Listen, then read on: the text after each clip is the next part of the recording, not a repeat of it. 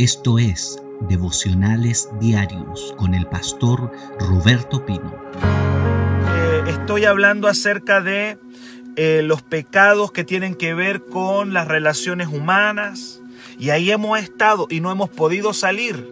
Los pecados sexuales los pasamos rapidito, no profundizamos mucho, pero el Señor nos metió en los pecados que tienen que ver con los destructores de la familia, del hogar, enemistades, pleitos, celos, iras, contiendas, todas esas cosas que pueden estar en nuestro corazón y que provocan divisiones, provocan peleas, lo hemos estado viendo. Y he dicho que hay, he estado hablando acerca de seis tipos de personas que son los que promueven la contienda, que le meten la leña a, la pelea. Eh, dijimos que no tenemos que ser este tipo de personas. Y hablé de la persona iracunda, número uno, ¿cierto? Hablé de la persona soberbia, del chismoso. Hablé hace algunos, hace algunos días, o me parece que el día de ayer, hablé del rencilloso, que también se le llama contencioso. Si usted lo quiere saber y no estuvo, tiene que ver los videos para atrás. Y hoy día le voy a hablar del último. ¿Hay más? Sí, claro que hay más, pero son los que Dios puso en mi corazón para compartir con ustedes. número 6, la sexta persona que promueve la división, la contienda, la pelea en un hogar, en una iglesia, en cualquier lugar, el número 6, la Biblia le llama, óigalo bien, la Biblia le llama el necio, o la necia, o el necio. La Biblia habla mucho del necio, está lleno. Y aun cuando nosotros podamos definir una persona necia simplemente como una persona tonta, no es tan fácil la definición. No es decir, a ah, necio es igual tonto. Aunque, aunque una persona necia tiene, comete muchas tonterías, el necio, vamos a definirlo más adelante, pero quiero que busquen su Biblia. En Proverbios 18:6, ¿por qué voy a hablar del necio o la necia? Porque este tipo de personas generan peleas. Un necio es una persona que va a generar conflictos. Y ni tú ni yo tenemos que ser necios. La Biblia habla tanto del necio. Habla muchísimo. Proverbio 18:6 dice, los labios del necio traen contienda. ¡Wow! O sea, ya lo que habla trae pelea, trae contienda, lo que dice un necio. Y luego dice, y su boca los azotes llama. Oiga bien eso, su boca los azotes llama. Busqué este pasaje en otra versión y dice que el necio dice, en vez de decir y su boca los azotes llama, en otra versión dice, va en busca de palizas. ¡Wow! Mire qué tremendo. Dice el necio, va en busca de palizas. Y otra versión dice, del mismo pasaje, en vez de decir su boca los azotes llama, dice su boca llama los golpes. Su boca llama los golpes. Entonces, ¿por qué voy a hablar del necio? Porque el necio es una persona que genera peleas, divisiones, conflictos, como lo hace el chismoso, como lo hace el soberbio, como lo hace el escarnecedor. ¿Se acuerda del escarnecedor? El burlador, el burlista. Como lo hace el rencilloso, la rencillosa, o el contencioso también se llama, también el necio. El necio trae la contienda. Entonces, como estamos hablando de que vamos a sacar la contienda, gloria a Dios, tenemos que dejar la necedad, tenemos que dejar eso. Ahora, ¿qué es un necio? Vamos a definirlo para que podamos entenderlo. ¿Qué es un necio? Un necio es una persona, escuche bien, el, concepto principal de un necio es que es porfiado. Ese es el concepto. ese, en términos generales, una persona necia es una persona terca, porfiada. Es una persona que tiene el conocimiento bíblico, lo puede tener. Puede tener el conocimiento bíblico de lo bueno y de lo malo, pero es porfiado, es terco o terca, es, en otras palabras, es rebelde. Tiene un, un gen adentro de, de, rebeldía, de obstinado. ¿Ha escuchado la palabra obstinado, terco, porfiado? Ese es un necio. Por eso yo le decía al principio, no basta con decir tonto. Ah, necio tonto. No, no, no. Es porfiado, terco, obstinado, tiene el conocimiento, sabe lo bueno y lo malo, pero aún así es rebelde. Por eso yo le dije, yo cuando partí con este, con este tema de las obras de la carne, y, estamos hablando de esto de ser necio y de la contienda, yo le dije, nos vamos a meter estos días a un test. Nos vamos a meter un examen todo. Así como usted va a hacerse un examen de sangre y, y hace un chequeo médico, este es un chequeo espiritual. Y estoy hablando de la necedad, de ser necio o necia. Al necio cuesta instruirlo, porque no se sujeta a la autoridad, ni tampoco se sujeta al consejo. no se sujetan a la autoridad ni a los consejos. Saben lo correcto, pero no lo hacen. Saben lo que está bien, pero no lo hacen. Hay, hay, hay una porfía dentro, hay, hay, una obstinación dentro, hay una rebeldía dentro del el necio. Otra de las cosas del necio que la Biblia muestra es que el necio no acepta sus errores. Cuando yo no acepto mis errores, voy al fracaso directo. No aceptar tu error es seguir tropezando con la misma piedra. Mientras tú no aceptes tus errores, mientras tú no reconozcas tu problema y no hagas un mea culpa, tú vas a seguir tropezando con, con esa misma piedra. Porque tú puedes elegir el camino de no reconocer tu error y echarle la culpa a otro. Se llama desviación de la culpabilidad. Yo la desvío. Desvío mi responsabilidad en otros. En mi familia, en mi jefe. En la iglesia lo puedo desviar a algún hermano, algún pastor. Es la desviación de la culpa. Y el necio no acepta su error aun cuando lo ve, no lo acepta, no lo reconoce y se mantiene en esa idea que él tiene, en ese argumento, aun cuando lo ve, pero se mantiene ahí, no lo saca nadie de ahí, porque es terco, es obstinado. Y quiero decirte que la Biblia habla mucho del necio o de la necia. El, necio es caprichoso, tiene una postura caprichosa. Y tenemos hoy día que sacar esa obra de la carne de nuestro corazón, porque nos puede estar robando la bendición de Dios. ¿Cuántos me dicen amén? ¿Cuántos están acá? Yo no sé si usted está acá. Hermano, ya nos metimos ya. Nos metimos, ya entramos en este examen. Y hoy día estamos examinando la necedad, así como lo hicimos ayer con, con, ser, con, con, ser contencioso, lo hemos hecho con, con la burla, con el chisme con la soberbia, con la ira. Bueno, hoy día lo estamos haciendo con la necedad. Que Dios nos ayude, queridos. Solamente en el libro de Proverbios, solamente en el libro, solo un solo libro de la Biblia, el necio aparece más de 70 veces más que el escarnecedor, más que el, más que el soberbio, más que el, que el rencilloso, la necedad es lo que más está en el libro de Proverbios, es lo que más está, está ahí en el libro de Proverbios, es lo que más aparece.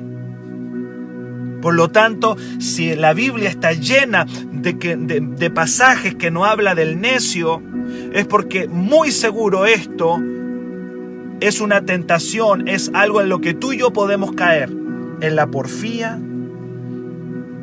en la terquedad. Y, esta persona eh, genera contiendas, conflictos. Por eso estoy hablando del necio. Proverbios 26, 11. Ya nos metimos a la Biblia. Proverbios 26, 11 dice que el necio continuamente repite sus errores y, hace una comparación terrible, hermano. Dice que el necio repite su error y dice como el perro vuelve a su vómito. Yo no sé si usted ha visto esa imagen alguna vez, pero es una imagen. Si usted está desayunando, perdone, ¿eh? pero que un necio dice que el necio vuelve a su error, está en un ciclo no sale de un ciclo, está atrapado y dice como el perro que vuelve al vómito. Yo he visto esa imagen, no es muy atractiva, es asquerosa, pero así dice.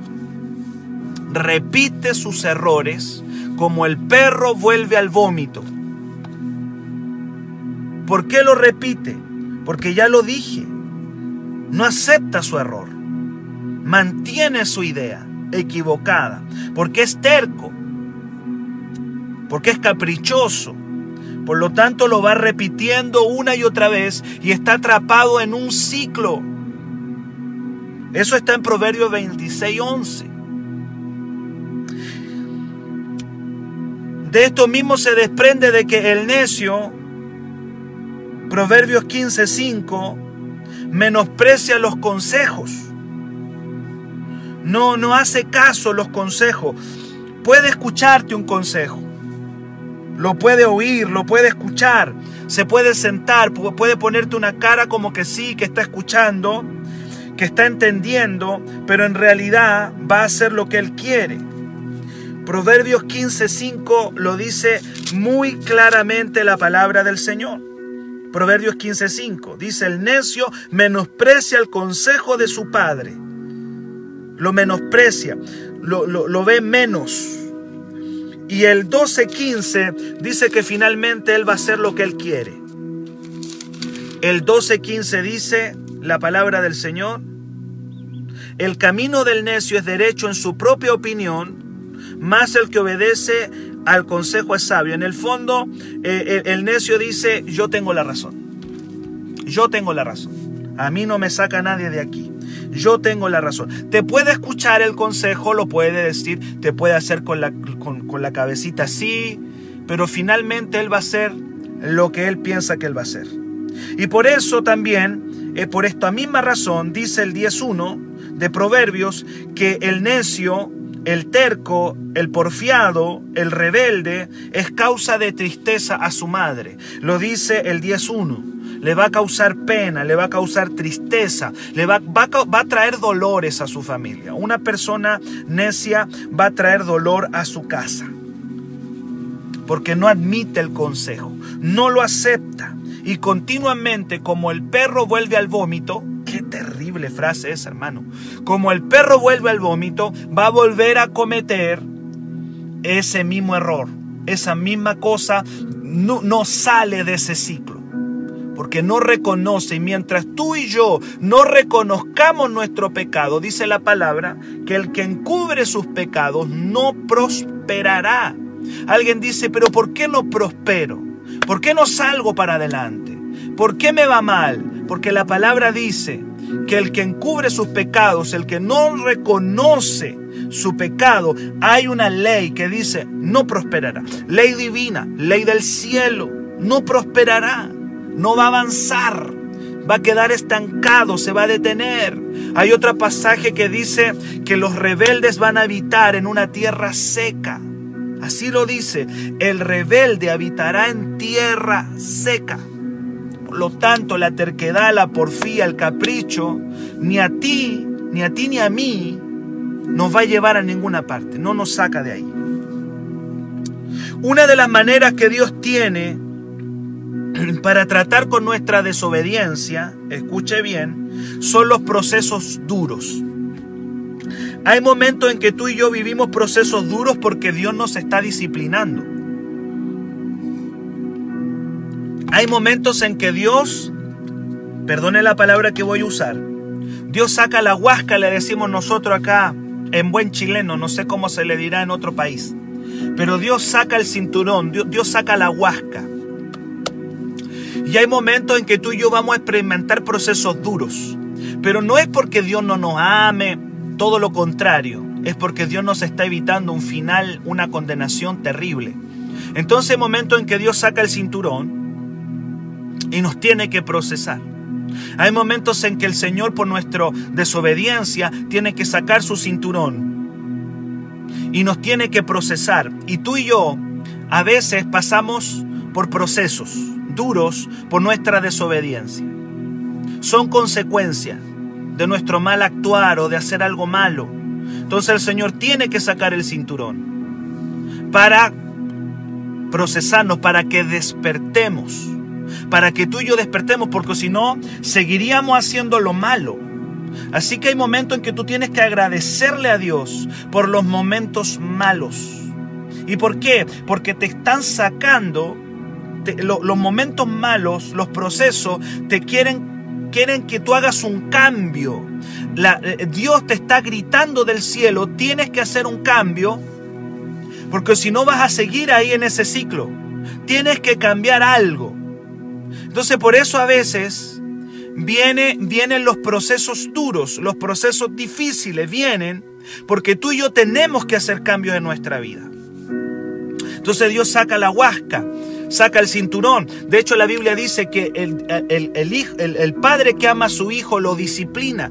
Lo dice, hay todo un pasaje en el libro de Hebreos. En el libro de Hebreos hay todo un capítulo donde habla de la disciplina del Señor. Así le llama. La disciplina del Señor. ¿Y, ¿Y en qué consiste la disciplina del Señor? Que vamos a experimentar procesos duros para que cambiemos lo que estamos haciendo que está mal, entonces Dios dice, quiero que cambies, quiero que cambies lo que estás haciendo. Ahora, ¿por qué digo esto? Porque esto, esto es terrible, hermano, lo que voy a decir. Porque Proverbios 27, 22 dice que el necio, ni aún en el proceso duro, entiende. Qué terrible, hermano. Proverbios 27, verso 22. El necio no entiende en el proceso duro.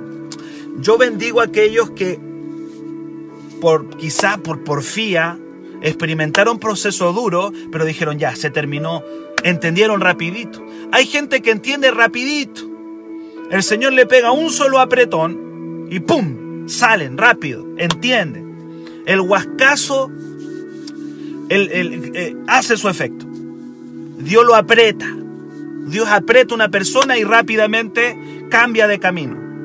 Rápidamente cambia el chip mental y dice, no, hay algo que no anda bien. Y lo cambian, inmediatamente Dios lo saca la bendición, Dios lo saca la victoria, Dios lo saca porque aprenden rápido. Pero hay gente, escúcheme amado, que están experimentando procesos duros y no entienden no comprenden, no, no, no entienden nada, siguen igual, aún en el proceso duro. Hay personas que pueden estar mordiendo el polvo, pero no comprenden, no entienden. ¿Qué dice Proverbios 27, verso 22? Dice la palabra, aunque majes, mire, mire, mire qué tremendo hermano, aunque majes al necio en un mortero, yo creo que usted sabe lo que es un mortero. No sé si usted tiene un mortero para moler ajo. Dice, aunque majes al necio en un mortero, entre granos de trigo majados con el pisón, no se apartará de su necedad. Se lo voy a leer en otra versión. Dice, aunque lo muelas, aunque al necio lo muelas en un mortero, no cambiará. Ay, Dios mío, ayúdanos, Señor. ¿Cuántos dicen amén? Es decir, una persona necia no cambia ni aún en el quebrantamiento. Hay procesos que tú y yo vivimos que, estamos, que podemos experimentar por porfía, por capricho, óigalo bien, por obstinación. Ahora, cuando usted está viviendo en obediencia, y viene un problema, eso se llama prueba. No confundas la prueba con el proceso. Quiero que lo entienda, por favor. Porque, porque hay momentos en que tú vives prueba. Y tú tienes que saber distinguir si estás en una prueba o estás en un proceso por desobediencia. Le estoy entregando una palabra, hermano, que le va a salvar la vida. Esto es como oro puro. Por favor, recíbalo. Porque como tú actúes vas a salir. Si estás en obediencia y viene una dificultad, si estás en obediencia y viene una dificultad, eso se llama prueba. Y eso, eso, ahí vas a tener que agarrarte de la fe. De la fe con todo ahí del Señor. Porque después de eso viene una gran victoria. Viene una gran victoria. Pero si estás viviendo un problema por tu capricho, por mi capricho, me voy a poner yo para que nadie se ofenda. Si yo estoy viviendo un problema por mi capricho, por mi terquedad, por mi porfía, por mi desobediencia, eso no es una prueba. Eso no es una prueba. Eso es una consecuencia de, de mi terquedad.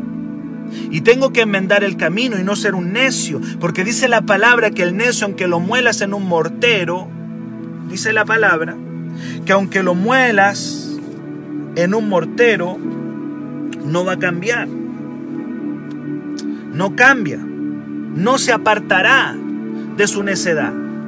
Entonces, no me, eso tú lo sabes con Dios. Solamente tú y Dios lo sabes. Si lo que estás experimentando es una consecuencia de, de la desobediencia, o si lo que estás experimentando es por causa de simplemente una prueba de Dios.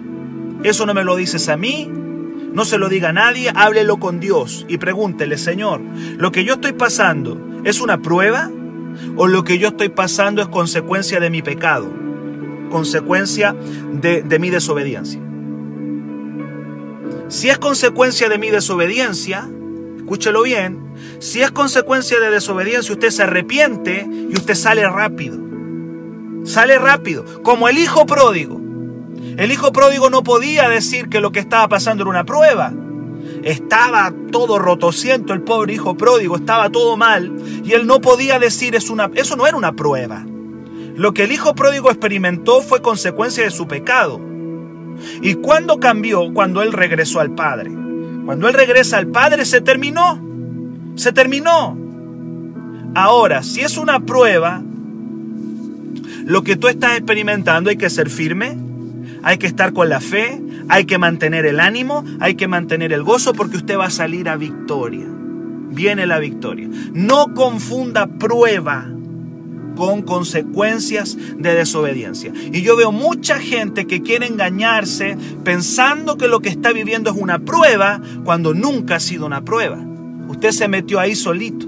En la prueba te mete Dios. Mire, mire, a la prueba te mete Dios. A, la consecuencia de desobediencia te metes tú solo. ¿Y cómo salgo? Con arrepentimiento, con enmendar el camino, con cambiar lo que está mal, con hacer cambios. Inmediatamente vas a entrar a respirar otro aire y va a venir la bendición con todo sobre ti.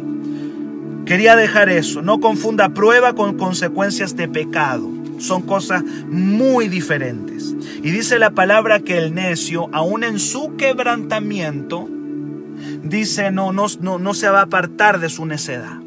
Que Dios nos ayude, porque hay momentos que la cosa se pone color de hormiga, porque Dios quiere que cambiemos la manera en que estamos moviéndonos, comportándonos, actuándonos. Y si yo no entiendo, voy a seguir ahí, no voy a salir. Y no voy a salir de ahí. ¿Cuántos me entienden y dicen amén? Sigamos hablando del necio.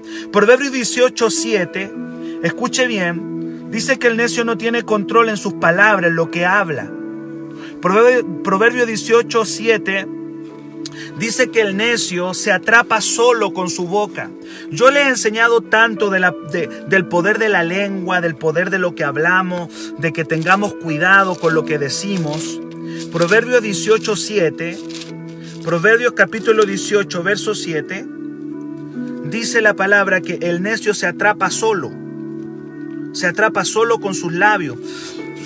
Lo que tú y yo hablamos tiene poder, yo creo que eso ya lo sabemos. En el poder de la lengua está la vida y está la muerte, está la bendición y la maldición. Proverbio 18.7 dice que el necio se ata solo. Proverbio 18.7 dice, la boca del necio es quebrantamiento para sí. La boca del necio es quebrantamiento para sí. Y, los y sus labios son lazos para su propia alma.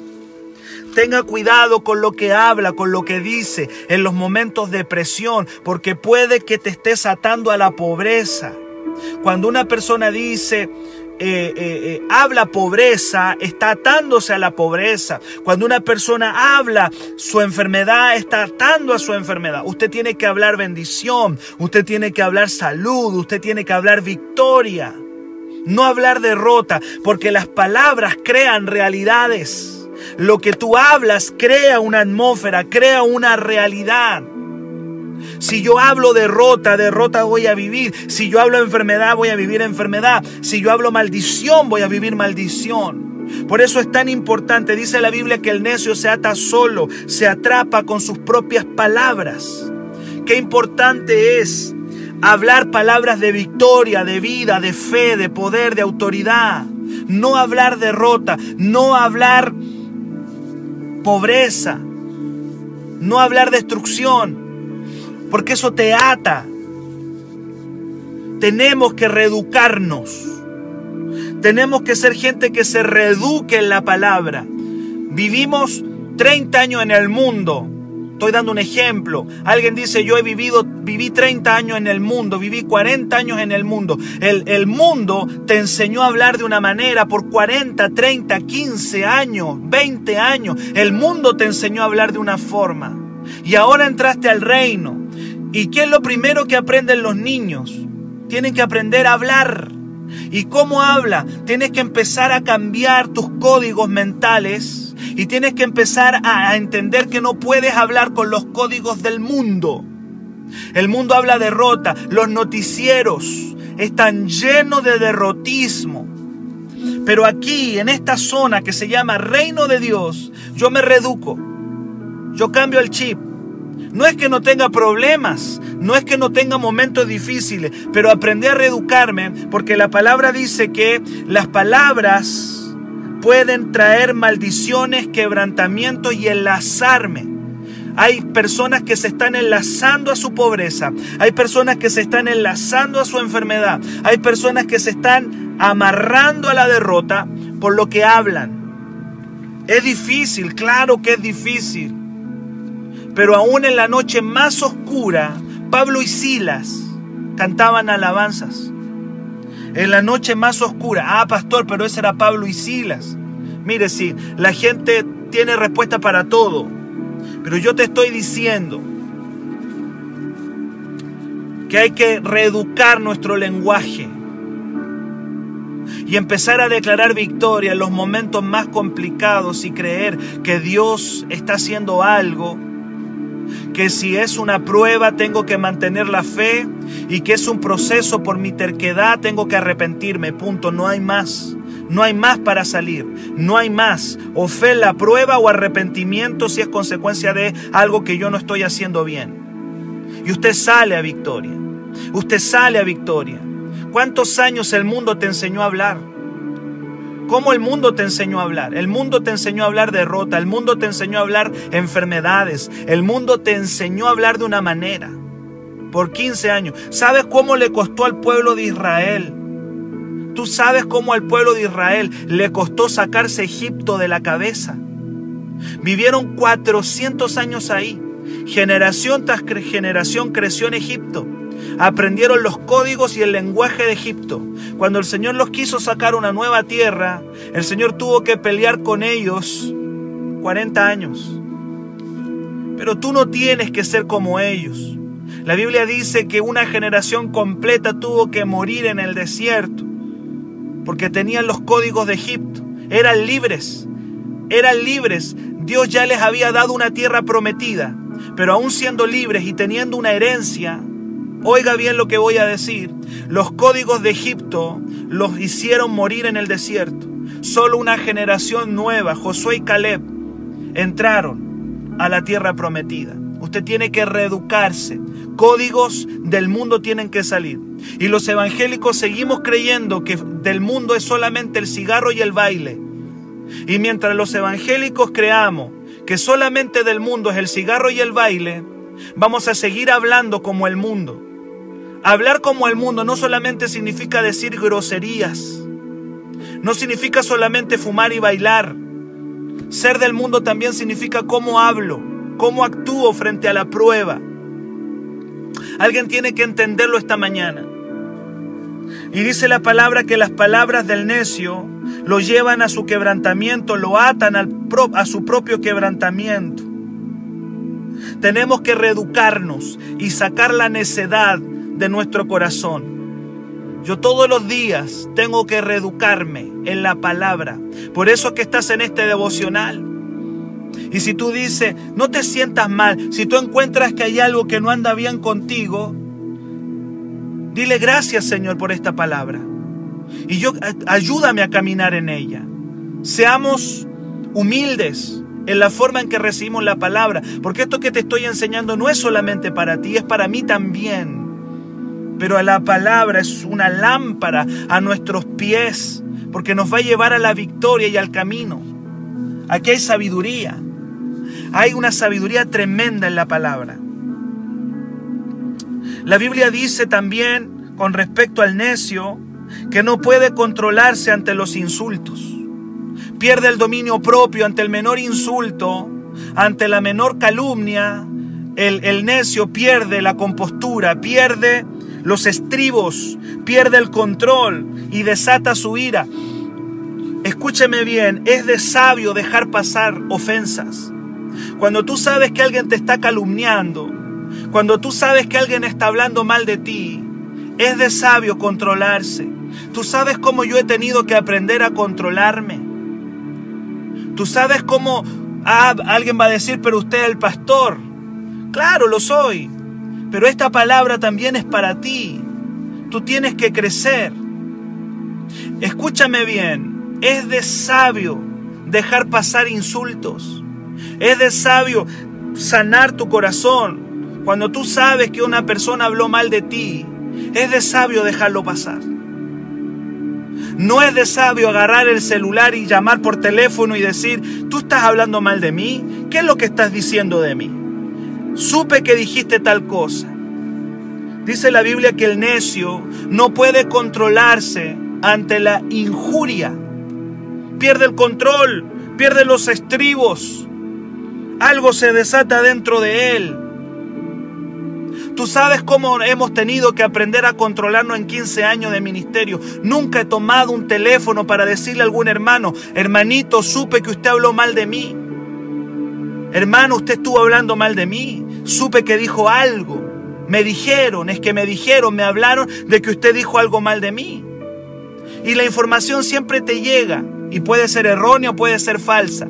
Pero dice la Biblia que el sabio dice la palabra, sabe controlarse ante la injuria. Qué tremendo, hermano. Proverbios 12, 16. Si usted no toma esta palabra ya es porque no quiere. La palabra está clara y sé, y yo le dije, vamos a entrar un proceso difícil, vamos a entrar un proceso de sacar la maleza de nuestro huerto porque queremos dar fruto. ¿Alguien está ahí me dice amén? Proverbios 12, 16. Dice el necio al punto, o sea, rápidamente da a conocer su ira, mas el que no hace caso de la injuria es prudente. El que no, el que deja pasar. Hoy me dijeron que esta persona habló mal de ti. No me importa. No me interesa lo que la gente diga de mí. No me importa. Yo ya le he dicho varias veces, no me importa. Yo tengo un veredicto del cielo. Es que están diciendo esto, es que están diciendo que tú hiciste tal aquello. Y si no lo hice, no me interesa. Digan lo que quieran, hablen lo que quieran. Pero, pero dice la palabra que el necio se descontrola. Se descontrola cuando sabe que alguien le dijo algo. Pero dice la palabra que el prudente, poniéndolo como por el contrario, más el que no hace caso. Mira, mira, mira esa frase.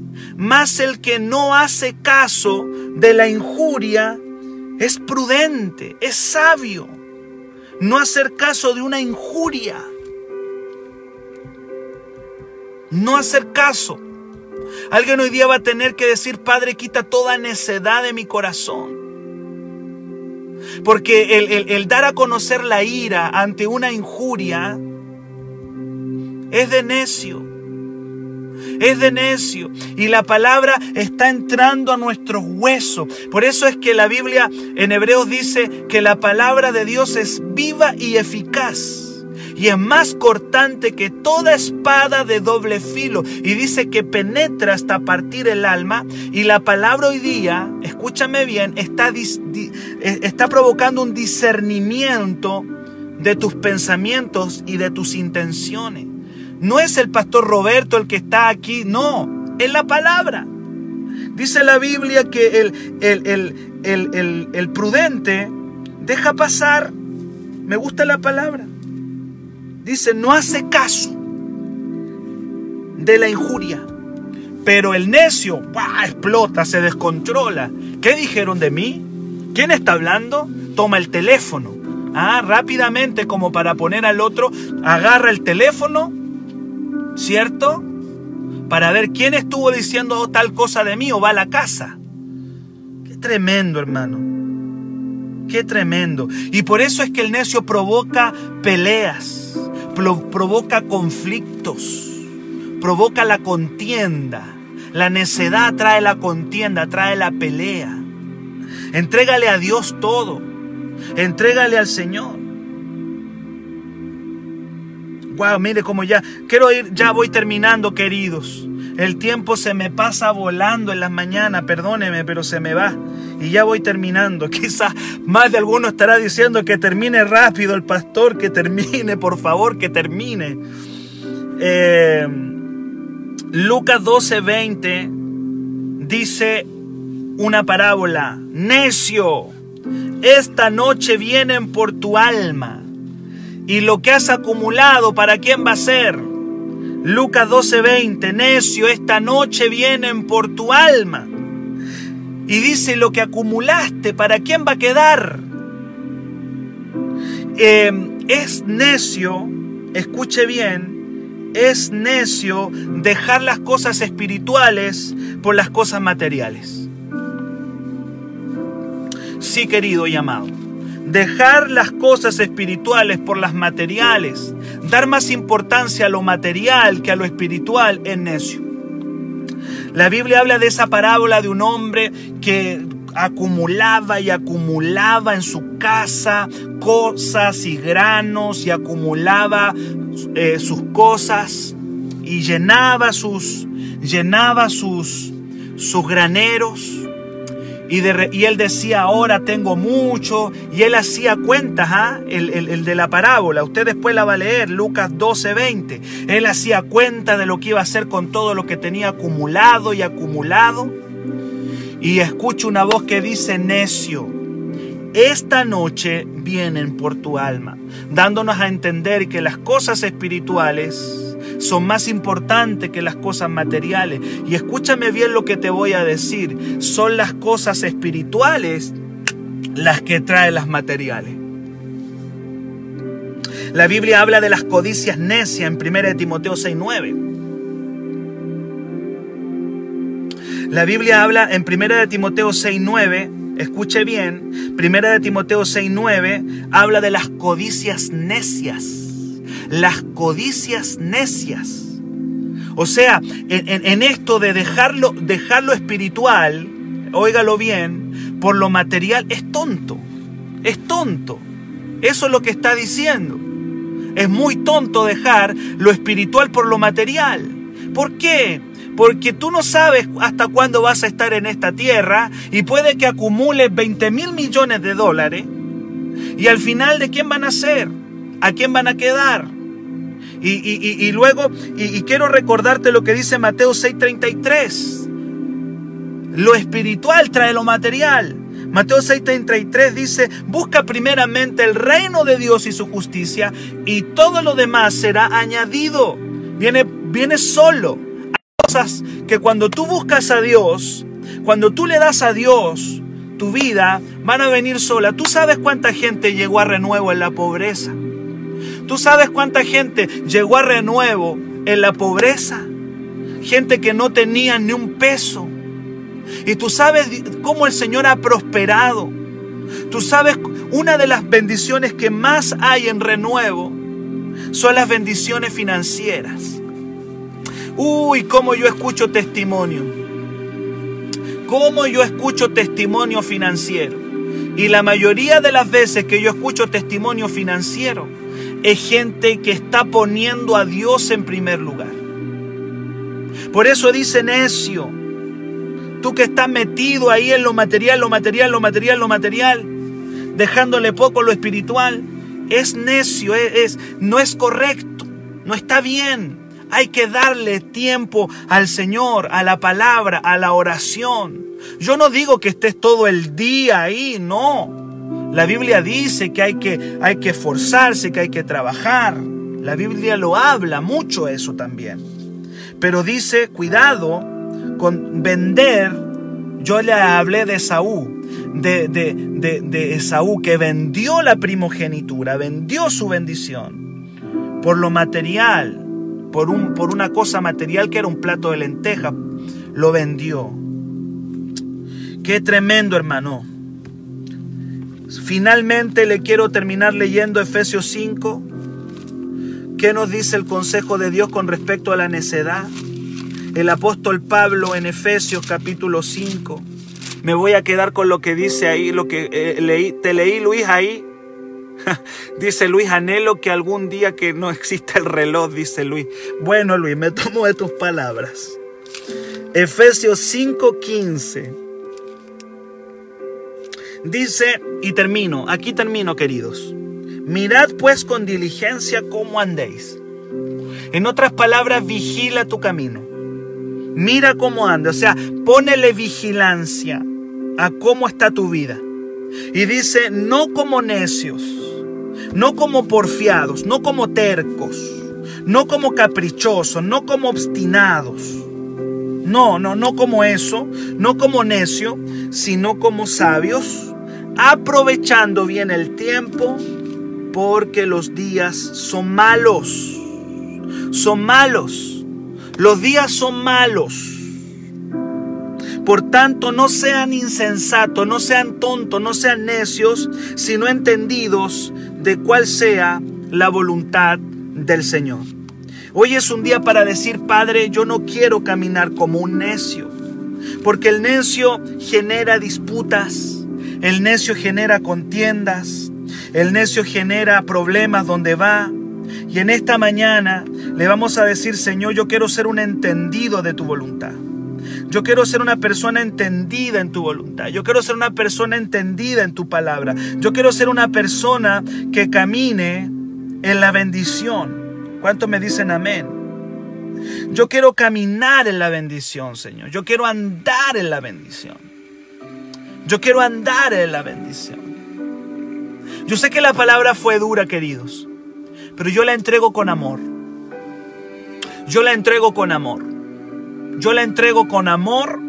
¿Por qué? Porque esto te va a salvar la vida. Esto te va a guardar, esto te va a salvar la vida. Para mayor información, escríbenos al WhatsApp más 569 733 19817.